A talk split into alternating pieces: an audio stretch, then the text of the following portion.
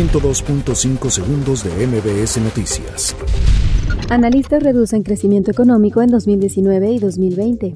Andrés Manuel López Obrador asegura que México va bien en materia económica, aclara que no hay recesión. El presidente rechaza que bots ataquen a periodistas en redes sociales. Sánchez Cordero dice que fue legal la gubernatura de cinco años de Jaime Bonilla. Aprueba CENTE nuevas reglas para elegir a sus dirigentes. CNDH emite recomendación por incumplimiento de más de 4.000 laudos laborales. Dos días después, la PGJ repudia ataque a balazos contra niños en Iztapalapa. Alistan operativo por festividades del Día de Muertos. Realizan ofrenda para recordar a niños migrantes que han muerto en frontera de Estados Unidos. Lagarde comienza mandato al frente del Banco Central Europeo. 102.5 segundos de MBS Noticias.